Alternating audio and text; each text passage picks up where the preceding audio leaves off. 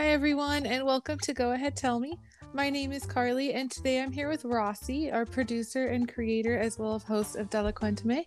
We came together last month to discuss the exciting things coming in season three, including the importance of taking care of our emotional health. We're back today to continue this discussion and share our different perspectives on that topic of emotional health. Rossi, I'm so excited that we're back together today. We've both talked about how we've handled our emotions differently, and I think we both have really important perspectives on this topic that stem from our different backgrounds.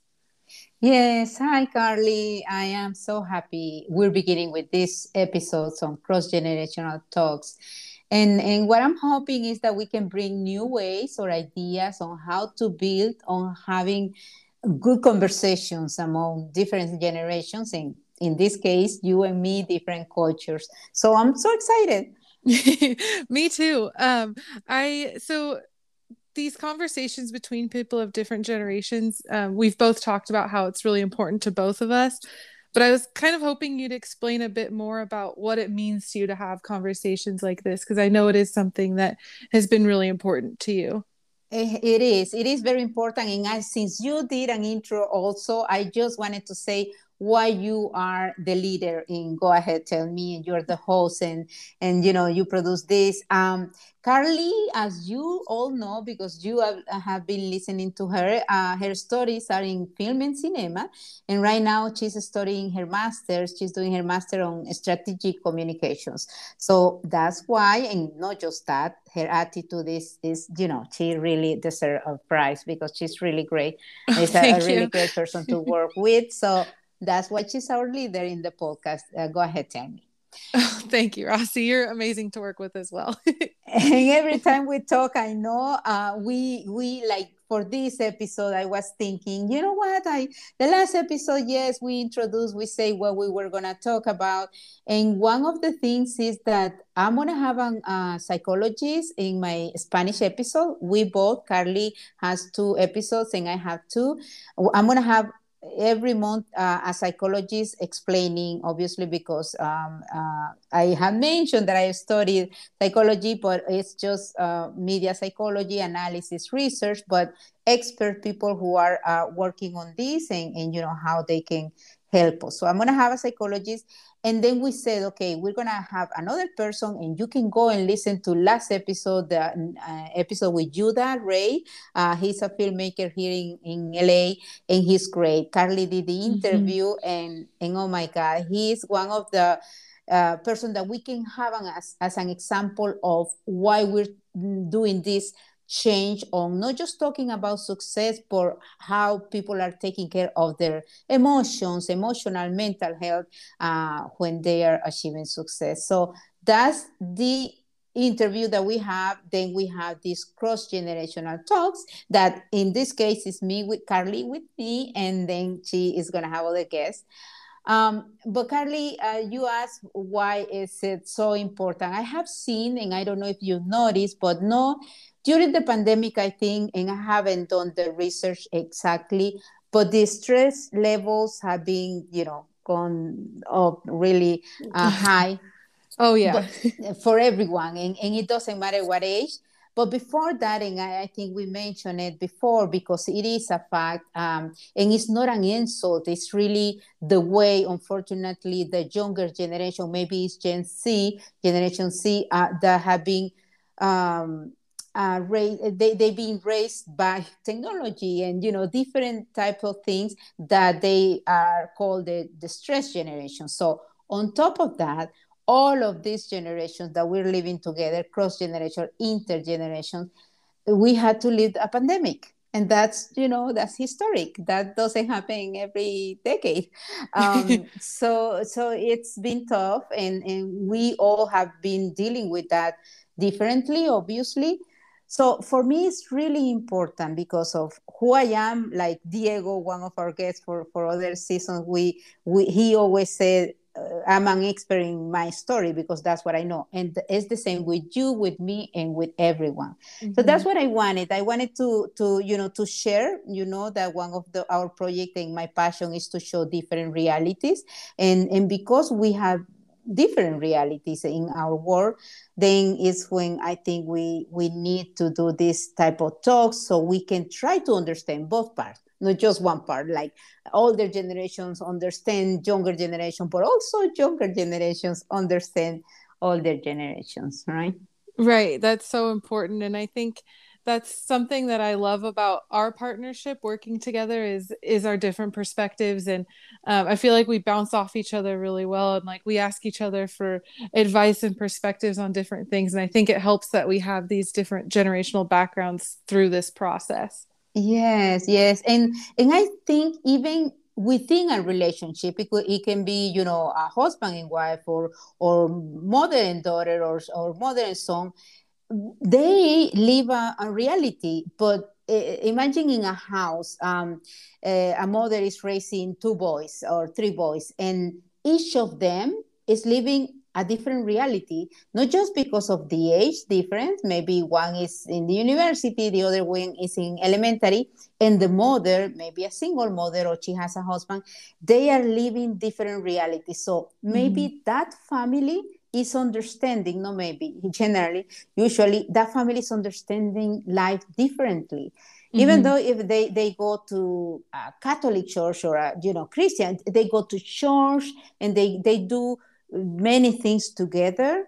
Those four people or five people are not gonna be understanding life the same way mm-hmm. because you know they go to work they go to schools and they have other peers that they you know they they deal with so the understanding of that reality is is what i really would like to discuss mostly because i've heard a lot these um these things about again blaming other generations or and I'm, I'm gonna just bring uh, an example. There's a, a, a, thing called toxic positivity. And i don't know if you can tell me what you understand by that term? Um i'm not too familiar with the term but i would assume it's like just being um, so positive that you can't see the reality of a situation or even the negatives of a situation Yes, yes, it's something like that. And I just wanted, and, and I didn't, uh, you know, we didn't mention this before, but I, I even have something to read about that. I'm, I'm gonna just say toxic relationship. There's another mm-hmm. thing about that, right? Okay, this is a toxic relationship, but I think what I believe is that we have to focus on ourselves. And we, like Judah said it again. You please uh, listen to Judah's episode that Carly did a great interview he he he could have been blaming his father. He was an alcoholic father or her mother. I mean his mother was uh, a very religious person. Uh, but it was until he realized that it was him the person that he needed to focus uh, on is when he really grew uh, like a, uh, personally. So mm-hmm. toxic relationship I, I, that even in APA, well the uh, psychology i go again to psychology there are some people i've been working on production but but i've been studying psychology and production so I, I think I mentioned to you, I didn't study math or engineering or, or medicine. What I study is how to do research about human behavior. And mm-hmm. that's that's something that I am passionate about just to affect in a positive way. So when I started to hear this, uh, that's a toxic relationship, uh, family, and so it's like, okay, let me see. And there were definitions that, as all definitions are invented, created, some are approved, and you know, academically, and and they are.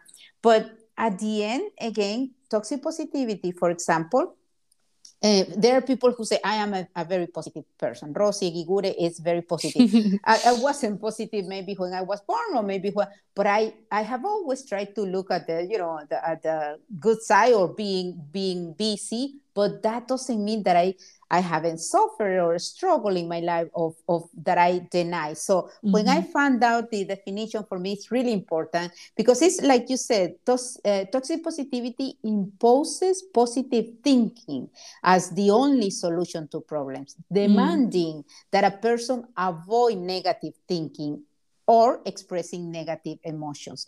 And obviously, that's not what it is. And, and it continues. And this is knowing I, I didn't, I'm sorry that I didn't, I al- always like to quote who say this, but it's a research.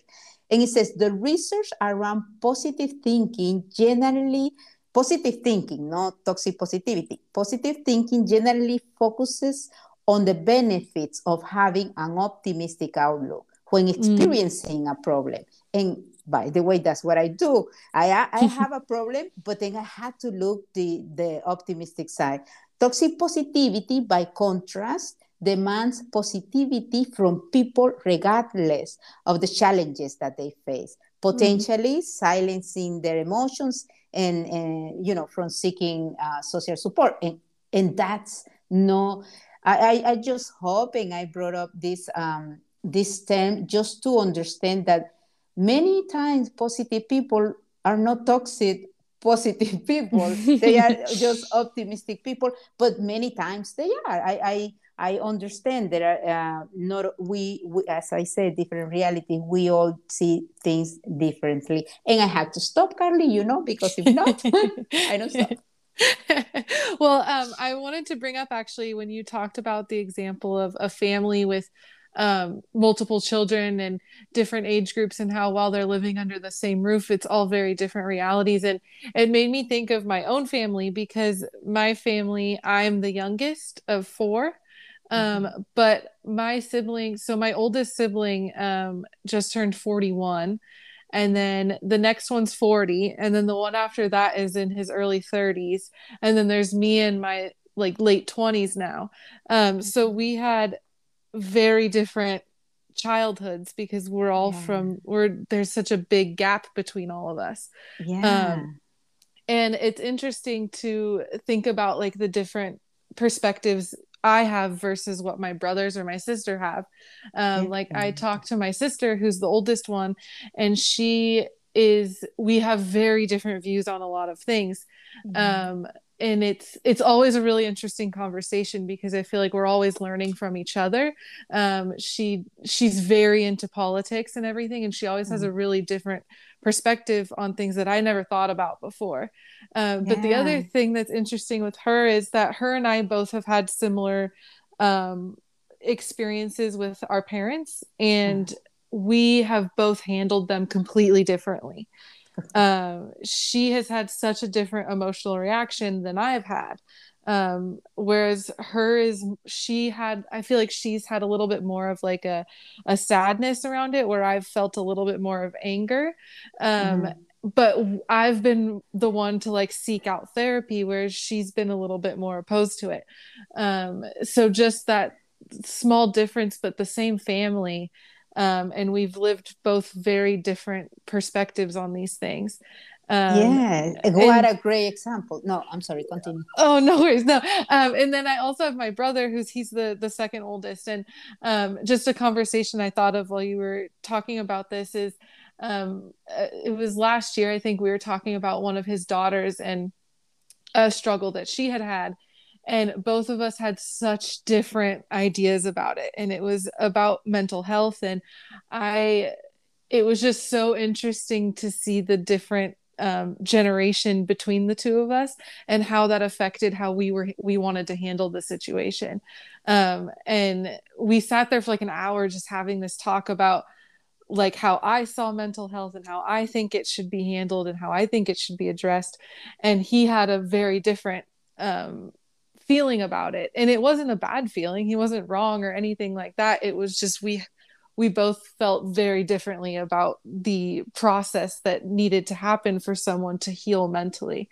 Um, and so i just thought that was interesting after listening to you. I remembered that conversation. I was like oh my god i was having that cross generational talk that we're talking about um, yeah um, not even and, realizing it. and your brother is the one who was who in the show no, my other oh, brother. You're okay. Yeah. Because that would be a very interesting conversation on this cross generational talk because it's exactly what I'm talking about. Again, um, there are things you are from in the same family, and this is what happens. And you know that in society, your work or maybe in college, in other parts, you find people that if he was not your brother, for example, what happened at the end, and you continue to have many differences in different topics, then you just part ways with that person, right? Mm-hmm. You okay, bye. But with family, we had to like, okay, but it happens because family is not perfect or family does not have to think the way you think. Because when you were growing up uh, like you say you have a very different uh, years uh, with uh, gap uh, between your brothers.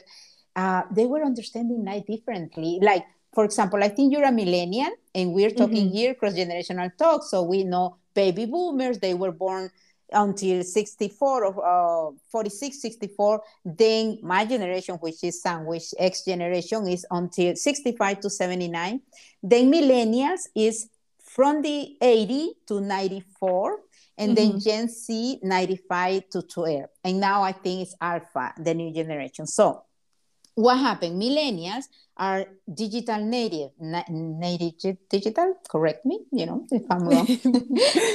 But if you got it. Well okay. So you know you were born with Facebook or, or well, Facebook came maybe after, but you were born with computers and different things that we were not. I had mentioned, and I don't know if it was to you, that um, someone that I know said, Oh, in my country, you know, we went to the mountain and did some drugs, uh, but nobody knew. but right now, you really have to post it in Snapchat because nobody's going to see it or in TikTok. or because, but at the end, you get because people then start the cyberbullying definitions of your personality because you did this drug or you i don't know you did many things that we all do things in life uh, but again the the thing i i had to say it the way i think and because it's the only way i know that the disadvantage is that you were having a TV channel portraying your life all the time. Mm-hmm. And not just mm-hmm. millennials, obviously, Gen Z is worse. I mean, when I say worse, obviously, has a lot of advantages. So, again, that the technology, and we can talk about that or extend, expand on that uh, in another episode or, or with someone else.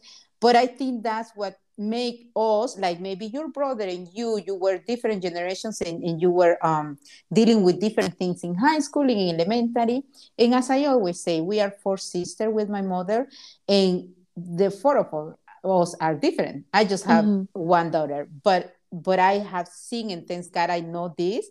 All my aunts and they have different kids two three. My mother had four and we are all different and my mother is the same and again, it's like you were saying, your reaction or your sister's reaction to what you live is different. Your mm-hmm. sister, you said, is sadness, and your eh, yours is anger, and at the end, is that is is like you you you me or nobody should try to to ask the other person uh, to think like they think because it, you know we are all different so this is cross generational talk yeah exactly exactly um so I wanted to ask you because we kind of already touched on it a little bit, but I do feel like my generation were very open to talking about mental health or emotional health and mm-hmm. and seeking help for our emotional health even if it doesn't seem drastic on the outside like somebody looking in might not think that that somebody needs help emotionally um but a lot of us do seek that help. And i think we all at least from my experience that a lot of people my age feel really comfortable in doing that in looking for help. Um, but from the people that i know that are not in my generation they seem to have a little bit more of a struggle with that. Um yeah. is have you noticed that as well? Oh completely. At least in my case and in different cases but let me ask you this. Um, have you had, because you mentioned in the other episodes too about your therapies and how you even inspire other people, have you gone to different therapies and, and chosen and say, no, this is not working, this one is not working, or, or you found the first therapist and you stay with him or her? Um, so I've gone to therapy and stopped going multiple times. Um, so when I was, I believe I was a, I think it, when I was really young, I went to therapy for a little bit. Um, and I, I think I only went a few times and then I stopped. And then when I, um, when I was a sophomore in college, I went back um, and I I went to one therapist and he he was helpful, but he wanted it seemed like he just wanted to push me into group therapy. He didn't want me mm-hmm. to sit and talk with him one on one all the time. He immediately wanted me to go to group therapy. Mm-hmm. Um, so I did. I went to group therapy for a little bit and it just wasn't for me. I it it didn't feel as helpful as I wanted it to feel.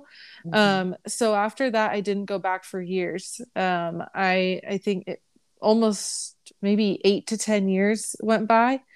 Um, and I like dealt with my struggles by myself. And I I mm-hmm. thought I was handling them, and then I hit a breaking point one day, and I realized that I hadn't been handling them at all.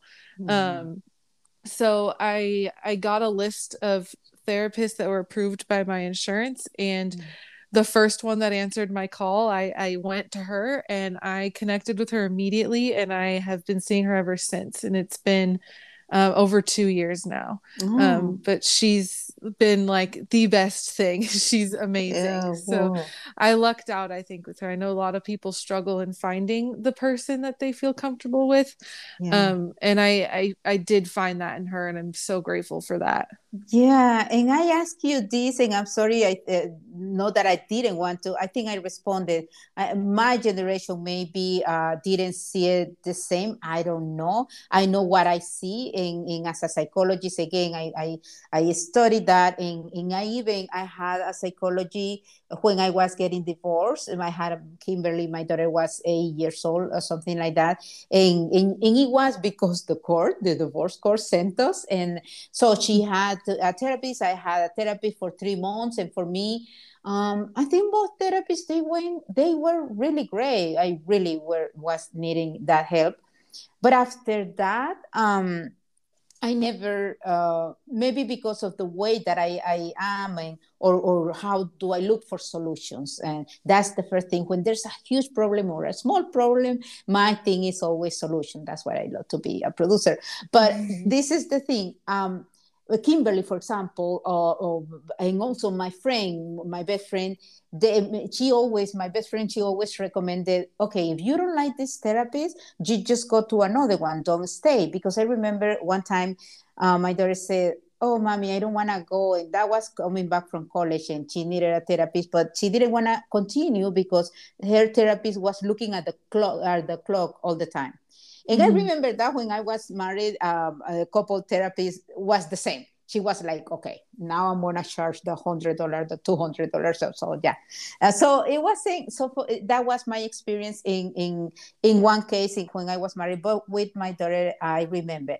My thing is that a therapist, and I'm so glad to hear that you are so happy with yours, and that's the way it should be, and because mm-hmm. you know that is helping you. But when you go to a person, it could be your therapist, it could be your best friend, it could be mm-hmm. your mother or your sister, or and you are looking for them to respond what you need to. Um, and, and I'm not talking about you, but I'm talking that many people go to a therapist uh, to listen to things that they know. Mm-hmm. If that person, if that therapist tells them, and, and the therapist, you know, is telling them what they know they want to hear. At mm-hmm. the end, and this is what I'm going to say, and, and, and, again, this is my thinking. Remember, this could be a controversial thing, and we, we have talked with Carly about this, and we're open minded, we accept everything. Absolutely. My, my, thinking is that um, even with my best friend, again, uh, I I love her so much that I I'm not gonna tell her things just because I know she wants to hear those things. Mm-hmm. Um, and, and one of the things again is that um, a therapist does her work. And, and that's again my thinking and my experiences. And Maria Elena, for example, the psychologist that we've had, and I think I had had someone else also that told me, and even Judah, the, again, I keep recommending listening to Judah's episode. Um, when he realizes that it was him, that doesn't mean if, if because Rosie could have a, a you know someone to speak to every week, and that would be great. But when I realized that it's on me, I remember there's a phrase that said psychologists say, "Oh, when that person, when my client knows that." Um, she graduates is when she knows that it's it's on her. That's that doesn't mean I'm not gonna blame my mother or my father or I'm not gonna claim this what happened to me because obviously there are terrible things that happen to us. But at the end is what do I do? Because mm-hmm. what we have is today, right? And, and mm-hmm. yes, we have a terrible past maybe, or we don't know what's in the future, but that's what causes depression and anxiety. So what we have is today, and when that person realizes on working on today without blaming others but to, to really focusing on themselves and knowing that that again we had relationships in a house and all those siblings uh, were living different realities so that is why again rosie my therapy again is always to be um, I'm not gonna say this because I can go again to a therapist. I don't have like I don't have any problem. I don't think nothing is bad. No, nothing is bad. So I don't have problem going to a therapist. What I know it works for me is putting my tennis shoes after this conversation with you, Carly, and going to walk and taking pictures of the Christmas uh, thing. So that really, because, but it's not that worse for me. It's that the dopamine that we really, and that's a, a chemical thing, and that's what mm-hmm. I want to bring experts again because this is this is not an invention, Rosie's invention. if you do exercise, one of the things, and and this is maybe as I said, I talk too much, but uh, if uh, that we can go and maybe ask uh, what are the things I'm going to ask you, and you can you know say if this is the last part, but what are the things that you do that work for your emotional and mental well-being? So I have to start by saying I totally agree that there's so many things that work for people that don't work for others. And I feel like we sometimes we try and like make people like, no, no, this worked, like you should do it. And it doesn't work for everybody. Not everybody can do the same things, right? So mm-hmm. um I completely agree with you. Um, but what I do is obviously I go to therapy. Um, and that's probably been the biggest thing for me. But what I've what's come out of that is that my my sessions we don't we don't necessarily play the blame game. Um mm. i'm not i did it first when i went in there. I was trying to blame everybody else for why i was feeling the way i was feeling. Um but the most important thing that i try and remember and is that i can only control me. I cannot mm. control the people around me. And if they're doing things that are hurting me that's on them and it's not something I can control. What I can do is how I react to it or how I avoid it or how I remove myself from the situation. Yeah. Um, so that's been really helpful for me is to just think, okay, I can't sit here and dwell on what somebody else did and how I want to fix that person because I can't fix that person. I can fix how I feel about it. I can fix how I have that involved in my life i can do all of that but that person's problems are that person's problems and they need to figure it out themselves um, yeah. but on top of that um, this might sound a little cheesy but actually the the thing that I would say probably saved my life is actually my dog. Um, I I got him when I was at my lowest point, and he people can say what they want about emotional support animals, but I am living proof that they do they do the work. Oh um, he's God. he's not certified, he's not trained in it, but I swear this dog knows me more than like anybody else. The second as I'm sad, he is next to me with his paw on me, like oh. calming me down. He's the best thing. Um, and then other than that, I just surround myself with people that are positive people and that I feel like I can go to. Um, my best friend, I can call her anytime, any day, crying hysterically, and she's there and she knows what to say. She will almost mm-hmm. always just make me laugh and we'll move forward and she's there to help me. Um, but also just spending time on on myself. Um, it's been hard. Um, even recently it's been hard to find the time to to hmm. focus on myself even if it's just 10 15 minutes a day but finding that time is is really important and even if it's just sitting by yourself in a room to breathe for 10 minutes without talking without looking at a screen without listening to anything um, it, it it does a lot for for the brain just to sit there and not worry or stress and try to get your mind to not focus on the things that are bringing you down every day um, yeah. Oh, but wow. yeah. Those recommendations. Yeah. That's please, please pay attention because that's great. Oh, thank you, Rossi. And thank you so much for being here and having this meaningful and thoughtful conversation with me. I do think it's so important to have these conversations and to have them in a respectful and understanding way as well, where we're open to hearing each other's thoughts and the different perspectives on it yeah exactly. I i thank you because uh really just understanding my passion. And you know we all grow. It's like i don't know if i was asking you or someone else we have different goals through the years. And that's why a, a person who wanted to be an attorney maybe. Okay i'm going away. But anyway so I am so passionate about bringing different realities and understanding each other, meaning we don't have to. What two of my best friends or people that I love in Florida and in here, by the way, one of my neighbors, he is a follower of Trump. I'm gonna I'm gonna say that. if you know me, you know that I am not a supporter of him, and I have such a great time with them, and I love them. Um, you know, my I have a great time again with my my uh, neighbor, and when and when we talk about that topic, I say, well, you know that we agree to disagree, right? So we can uh, move on.